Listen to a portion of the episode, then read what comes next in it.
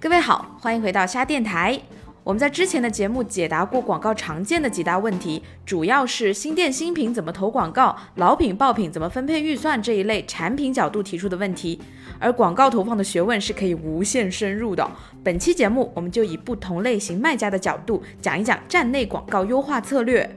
首先，我们简单把卖家分为四个大类，分别是品类垂直的普通卖家、公司化运营、店铺多、商品多的供应链型卖家，在部分市场有知名度、有品牌溢价的品牌卖家和快消品主导的海外仓卖家。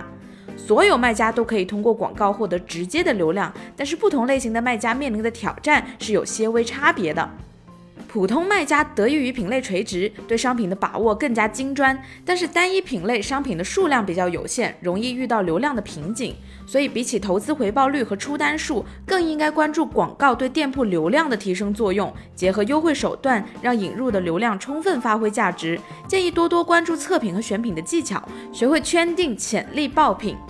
供应链型卖家胜在品类能力强、商品丰富，容易从平台获取自然流量，但是往往运营人力短缺、经验欠缺。你可以用等量的预算测试各个不同店铺的出单效果，给店铺做定位，然后区分头部店铺和腰部店铺，找准潜力店铺和潜力商品，再分配人力做精细培养，重点发力。